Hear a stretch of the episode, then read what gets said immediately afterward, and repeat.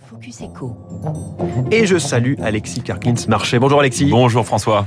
Partenaire chez 8 Advisory, vous êtes un habitué de Radio Classique et d'ailleurs je le dis à nos auditeurs, vous serez Alexis avec nous euh, chaque vendredi matin pour éclairer de vos lumières euh, économiques un fait d'actualité. Ce matin, ce fait, c'est une personne qui nous dit Auf Wiedersehen, Angela Merkel. Euh, un dessin de presse a retenu mon attention ce matin. On voit une table dressée pour deux à l'Elysée et Emmanuel Macron qui s'écroule dans les bras d'Angela Merkel en lui demandant 16 ans, mais c'est quoi ton secret Dessin signé Coco dans Libération? Alors Alexis, c'est l'occasion de s'arrêter sur le bilan économique d'Angela Merkel. On n'arrête pas de vanter le modèle allemand. Est-ce qu'on a raison? Et oui, on a raison. On a raison de, vanter le bilan d'Angela Merkel, qui est très très positif. Pour, pour s'en convaincre, François, il suffit de remonter au début des années 2000. L'Allemagne était alors appelée le malade de l'Europe, avec notamment un chômage massif, une économie en difficulté. En 2005, Angela Merkel euh, arrive au pouvoir. Jacques Chirac était encore le président de la République française, donc ça mmh. date pas d'hier. Quatre présidents. Hein. Et elle succède à Gerhard Schröder, euh, qui avait entrepris un certain nombre de réformes économiques ambitieuses, parfois douloureuses, en application de l'ordolibéralisme. Vous savez, cette euh, théorie, cette philosophie spécifique à, à l'Allemagne, alors que lui-même était, était social-démocrate. Et quand on regarde aujourd'hui, 2021, l'Allemagne est, est, évidemment la première économie du, du continent, la quatrième économie mondiale le véritable moteur de, de l'Europe. Et tous les indicateurs, les grands indicateurs macroéconomiques sont, sont très favorables et confirment le succès allemand. C'est vrai pour la croissance économique.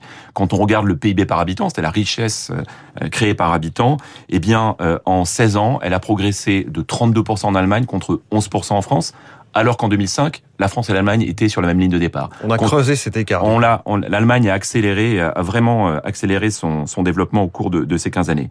Quand on regarde les finances publiques, c'est un, un, fait bien connu. Euh, L'Allemagne, jusqu'à la pandémie, était en équilibre, en excédent budgétaire. Je ne parle pas de la France. la dette publique rapportée au PIB est sous contrôle, 60% en Allemagne, 100% en France avant la pandémie, alors qu'encore une fois en 2005, les deux pays étaient exactement au même niveau. Ouais. Et puis le commerce extérieur, euh, sans doute l'un des très très grands moteurs euh, du succès allemand, puisque euh, l'Allemagne accumule les excédents commerciaux, plus de 200 milliards encore d'euros attendus pour pour 2021 contre allez un déficit qui sera autour de 70 milliards pour la France. Tout ça se traduit par un taux de chômage, un taux de chômage qui est passé de 12% en 2004-2005 en Allemagne au plein emploi. Il y a beaucoup de lenders aujourd'hui qui sont en grande recherche d'emploi. Évidemment, ce n'est pas le cas de, de, la France, en tout cas pas partout. Quand on vous écoute, on se dit que l'Allemagne est un Eldorado, que tout va bien. Il y a tout de même quelques défis, quelques ratés peut-être aussi oui, dans cette politique oui, économique oui, d'Angela Merkel. Il y a des ratés, François. Il y a des ratés. Ce sont même d'ailleurs des défis pour le ou la prochaine chancelière.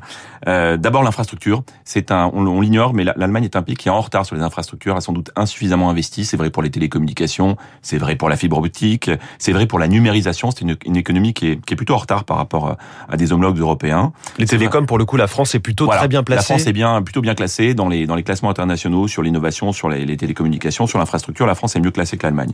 Euh, la transition énergétique, évidemment, c'est un sujet bien connu. Euh, en 2021, la première euh, source d'énergie pour l'électricité en Allemagne, ce sera le charbon. Et euh, on connaît la dépendance de l'Allemagne qui a fait le choix de renoncer au nucléaire en 2011. C'est un choix d'Angela Merkel qui est très critiqué.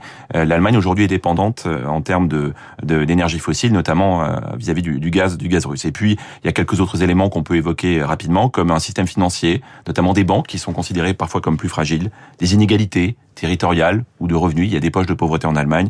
Et puis la dépendance à l'égard du vieillissement. Vous savez que l'Allemagne est un pays qui a une démographie plus compliquée que la démographie française, et notamment un âge médian qui est de 4 ans supérieur euh, oui, quand vous France. dites compliqué, c'est plus vieux en un mot. Hein. Oui, c'est ça, ça veut dire plus vieux. En tout cas, ça veut dire un pays qui va devoir faire face à un certain nombre d'éléments de dépendance, les retraites en particulier.